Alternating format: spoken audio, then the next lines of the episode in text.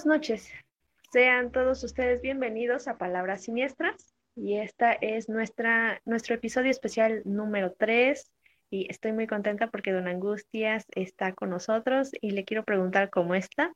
Hola, ¿qué tal? Muy buenas noches. Pues aquí emocionado, a punto de entrar en huelga porque este no me han pagado mis regalías, entonces no, eh, este contento, pues ya saben, aquí a mí me encanta el chisme y pues aquí que me brindan la oportunidad de echar el chismecito, la plática, pues eh, contento y pues ansioso de ver qué, qué tal les parecen nuestras eh, anécdotas de este episodio.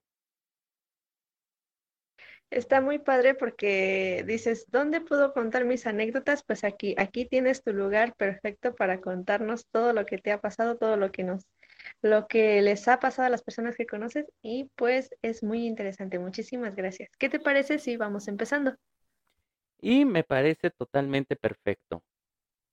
Esta primera historia, anécdota, cuento, no sé, no sé cómo titularlo, porque a pesar de que es una historia que yo escuché desde muy niño y que era esta, em, como esa historia que todos conocemos en el lugar donde vivimos o en nuestro pueblo, en todo esto, principalmente los que somos pueblerinos o procedemos de un pueblo así muy recóndito de en algunos eh, estados y todo esto, em, nunca le, nunca la creí como tal.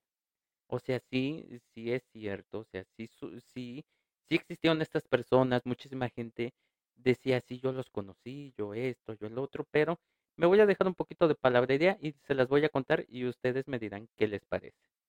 Esta historia se titula Mi esposa viene a cenar. Desde que falleció su esposa Elena, Severiano vivía deprimido. Nunca tuvieron hijos, tampoco tuvieron una economía holgada. El trabajo toda su vida en la oficina del gobierno, Severiano no era muy amiguero, era un poquito recatado y dedicado a vivir con su mujer. O sea, un poquito mandilón en pocas palabras. Algunas veces salían a algún lado, por distracción, o visitaban familiares y conocidos. La vida de ellos siguió su curso, sin darse cuenta que los años se hicieron presentes en su cuerpo. Elena empezó a tener dolores del corazón. Aunque no hacía caso, eran constantes y afectaban su salud. Su marido la llevó al doctor. Tras mandarle varios estudios, detectaron que estaba muy grande, quizás debido a que al declararle hipertensa, eso origina el agrandamiento del corazón. Severiano la cuidaba y estaba con ella todo el día, ya que su trabajo se lo permitía, pero su mal cardíaco crecía. Cada vez le costaba más trabajo levantarse, se fatigaba muchísimo, teniendo que, teniendo que ser conectada a un tanque de oxígeno. Eso prolongó un poco más su vida, mas una noche se quedó dormida y no despertó más. Al entierro de su mujer solo estuvo el sacerdote y algunos conocidos. Lloraba Severiano la soledad en la que estaría. Su vida se hizo más deprimente y vacía. Muchas veces no cenaba, fumaba mucho. Al pasar seis meses de la partida de su mujer, una noche que miraba televisión, un ruido en la cocina lo asustó. Fue, y aterrado miró, miró a su mujer sentada. Severiano, no tengas miedo. Sí, soy yo. Por esta razón me preocupaba morir. Sabía que te pondrías muy mal. Pero no entiendo. ¿Cómo estás tú aquí? Bueno, podría decir que te vendré a hacer compañía. Pero no deseo que por mi soledad tú no descanses. Bueno, te diré que al igual en un ataúd está uno solo. La diferencia es que yo estoy muerta y tú no. Y Severiano alegre en cada noche cenaba, ya que su mujer difunta, eh, y Severiano alegre en cada noche cenaba él, ya que su mujer difunta, obvio solo lo miraba. Pasaron así seis meses hasta que Elena le hizo una propuesta. Dime, Severiano, ¿desearí- ¿desearías irte al más allá conmigo? Severiano la miró impávido, palideció, sacó un cigarro y empezó a fumar nervioso. Y dime, mujer, ¿sentiré dolor al morir? No, solo irás a la cama, te dormirás como siempre, y yo te llevaré conmigo. Está bien, solo deja arreglar mis papeles y funeral. Hablaré con un amigo mío. Le inventaré que tengo enfisema en mis pulmones por tanto fumar. Tal como lo pensó, así lo llevó a cabo. No podía evitar sentir miedo y temor. Cuando llegó la noche pactada, recorrió por última vez su casa y fue a la recámara. Se acostó y tal como lo dijo su mujer, ella apareció, tocó su cuerpo y él pudo tomarla. Era extraño, mas se sentía bien. Al voltear miraba su cuerpo físico inerte. De algún modo Severiano ya no estaría solo, y ya su esposa estaría con él por siempre en el más allá. Ay,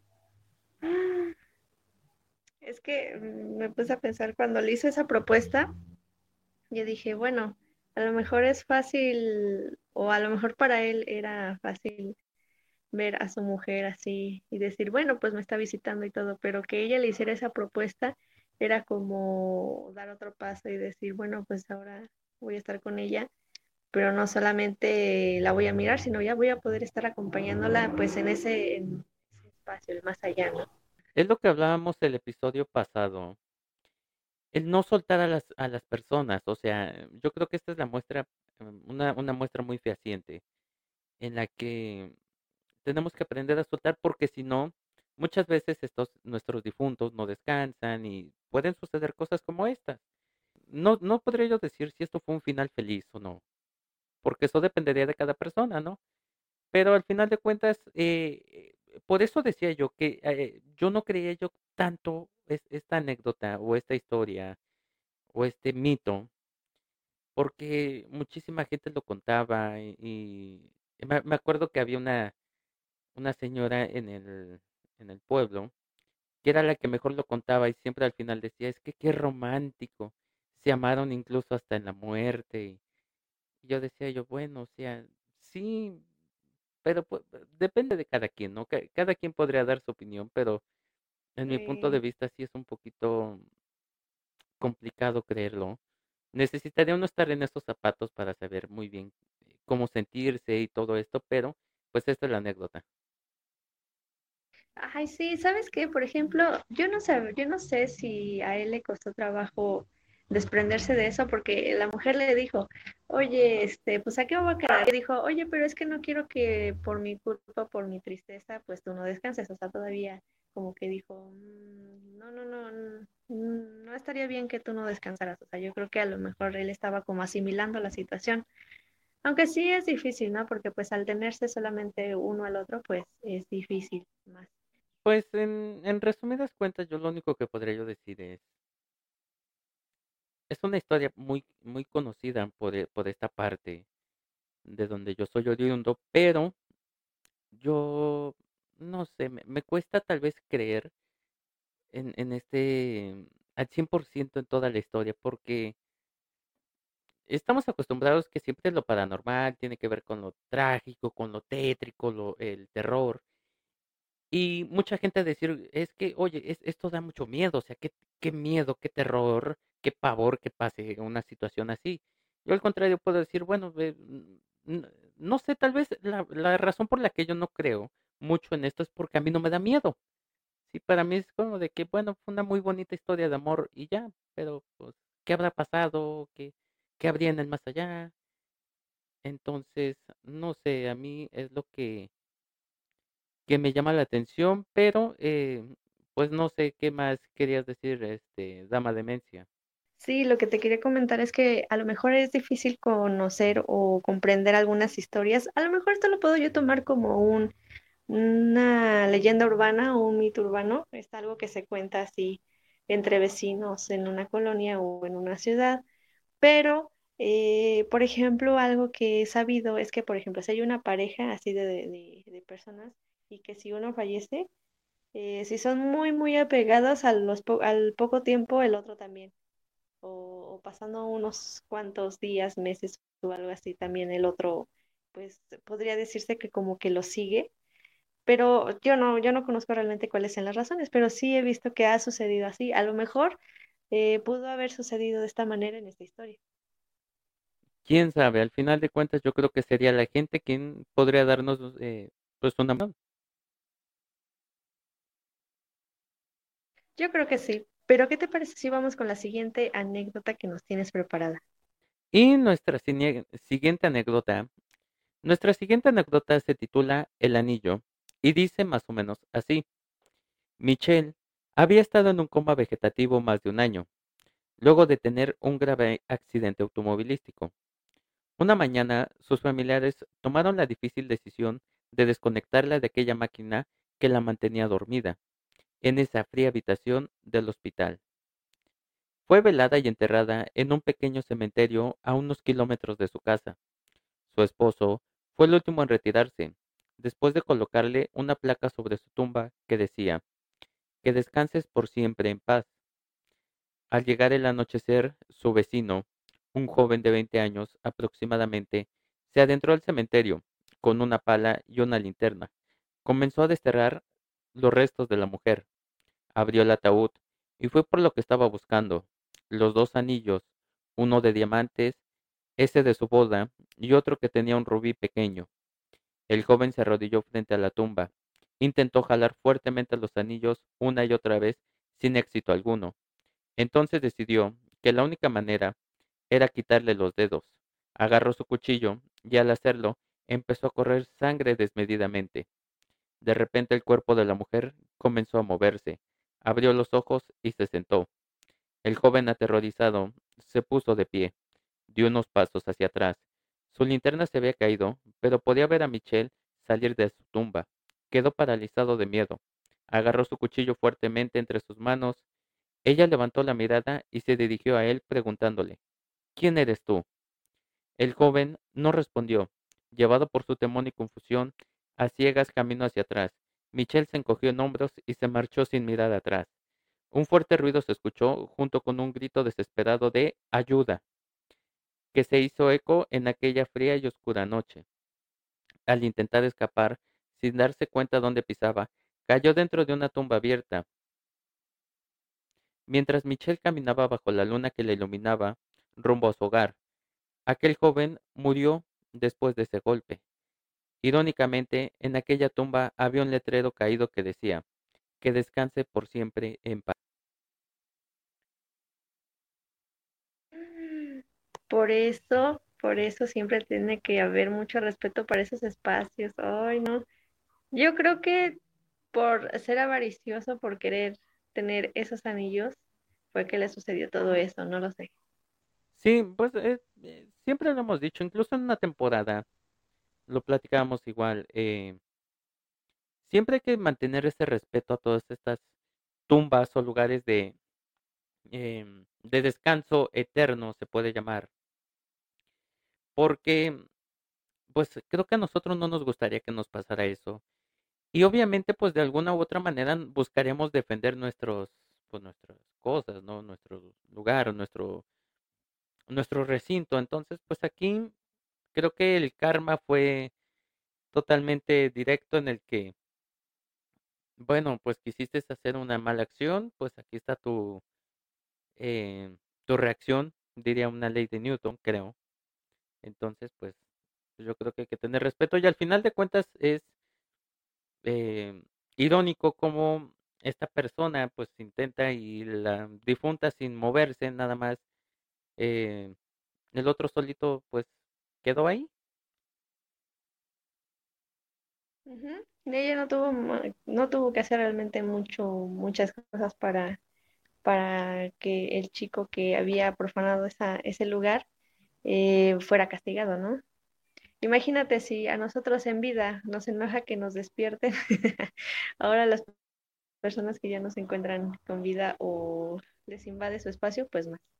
No, imagínate, habemos gente que nos ponemos como leones después de que nos despiertan.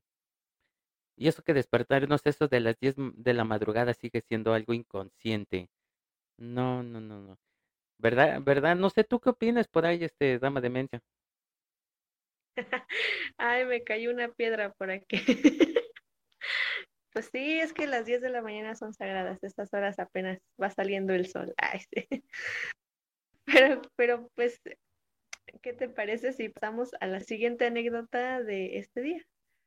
Y pues nuestra última anécdota es un poquito extensa, no tanto, porque he leído más, más eh, extensas, pero me parece muy interesante y a ver si ustedes me ayudan a comprenderla porque yo la leí como 35 mil veces y no la entendí mucho.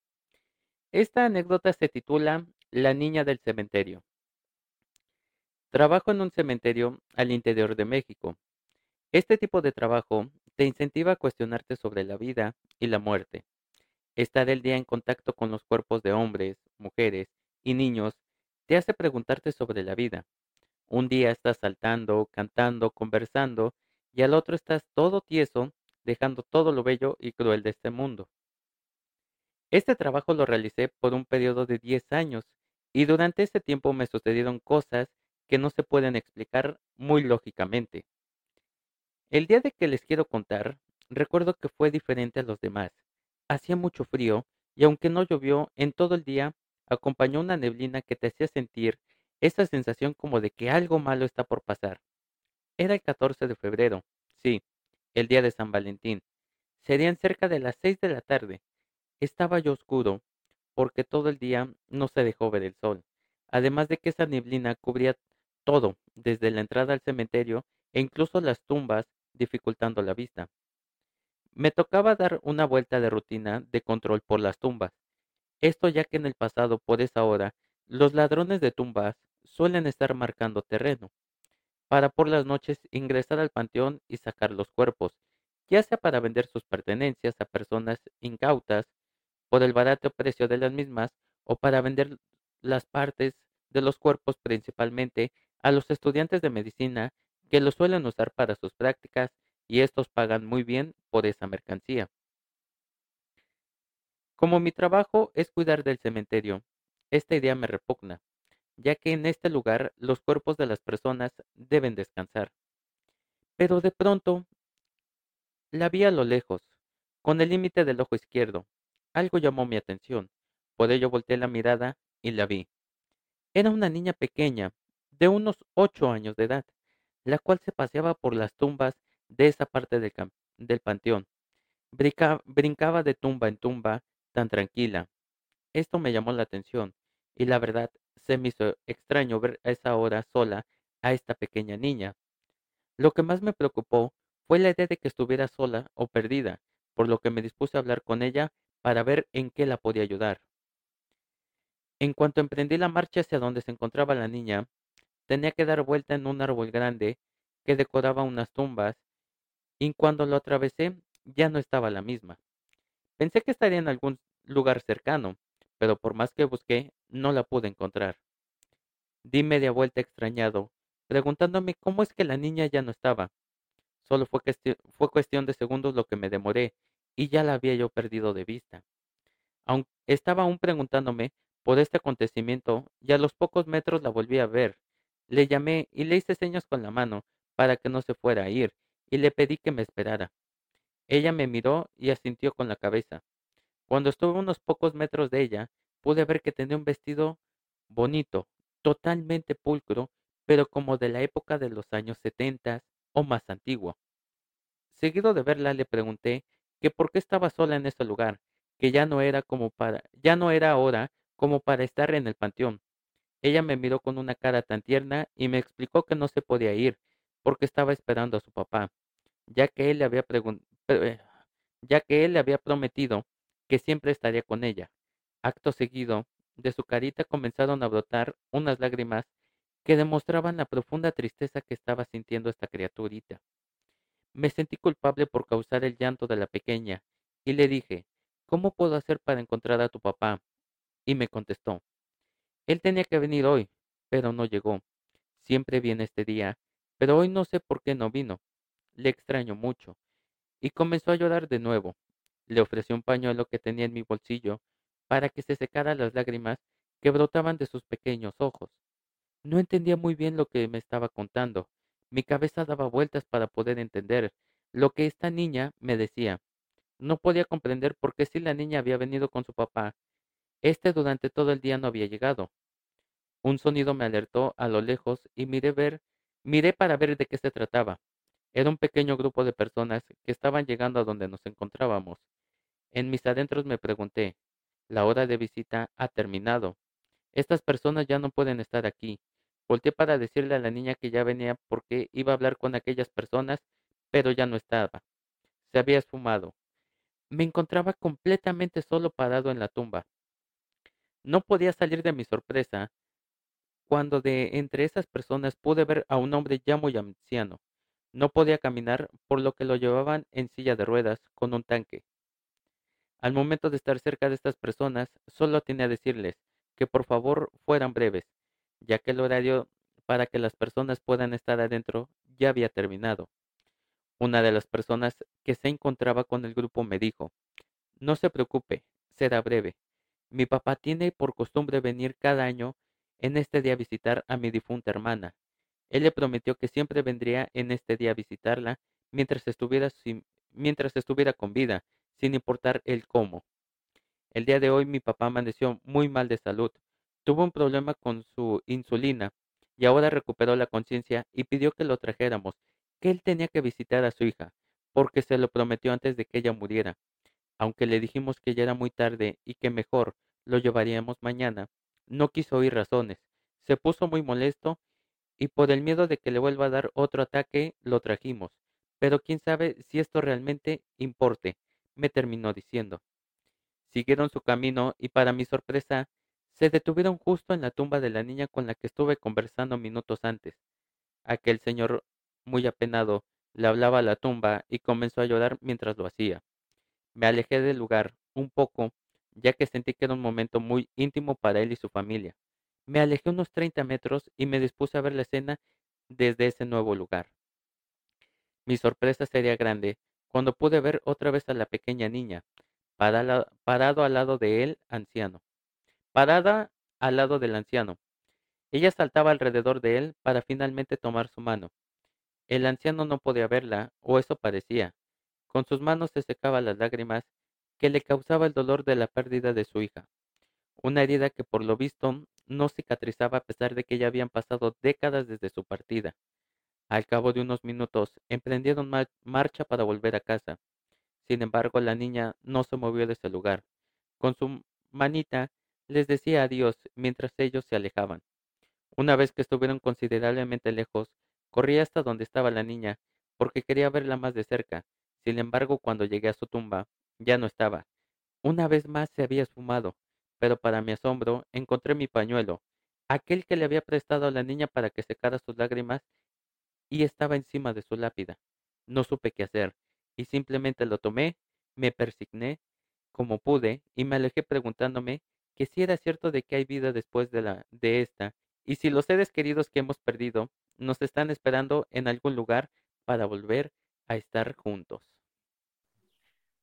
Ay, esta historia me gustó, esta anécdota me gustó. Siento que es muy conmovedora porque yo sí creo, o sea, yo creo que sí hay, sí las personas sí están en un lugar mejor, están en un lugar donde pues están descansando y todo, y hay momentos en los que regresan para poder visitar a las que quieren.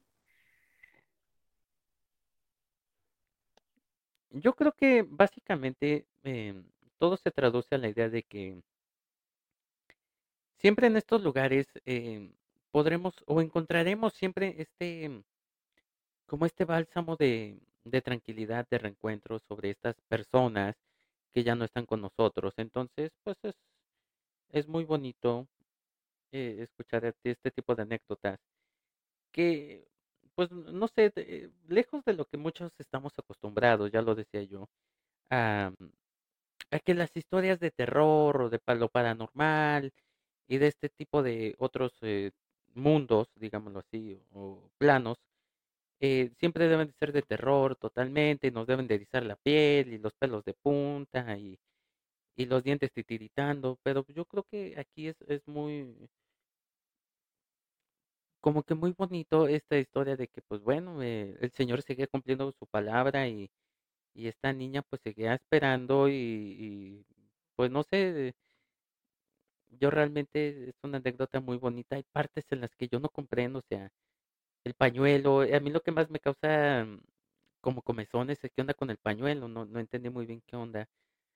Este, pero pues al final de cuentas esta fue nuestra anécdota o esta fue la última anécdota de este análisis, de este episodio. Y es una anécdota muy bonita. Creo que todas las que hemos tenido a veces nos invitan como a la reflexión o a decir, no, pues yo haría lo mismo, yo no haría esto, es que así sucede. O sea, creo que lo interesante de estas anécdotas que hemos estado contando es que van más allá del morbo, que podríamos decir, y pues nos acerca a, pues a esta plática, a este chismecito, como decimos por acá también. Es que realmente no todo, yo lo digo, no todo en, en la vida tiene que ser el terror o el miedo, lo paranormal, no tiene que ser todo este gritos, lamentos, eh, quejidos, todo esto, o sea, yo creo que también esto puede estar dentro de lo, de lo paranormal, del terror, de, de lo siniestro, porque al final de cuentas estamos hablando de mezclas de, de un mundo diferente, un plano diferente al, al que estamos actualmente, entonces, pues nada, yo solo puedo decir que pues esta fue, estas fueron las anécdotas que pude contar el día de hoy. Muchísimas gracias por habernos compartido esas anécdotas y por haber estado el día de hoy conmigo aquí grabando. Les agradecemos a todas las personas que se quedaron hasta este momento escuchándonos y, nuevamente a ti, Don Angustias, por haber estado aquí conmigo. Y pues nos escuchamos la siguiente semana aquí en Palabras Siniestras.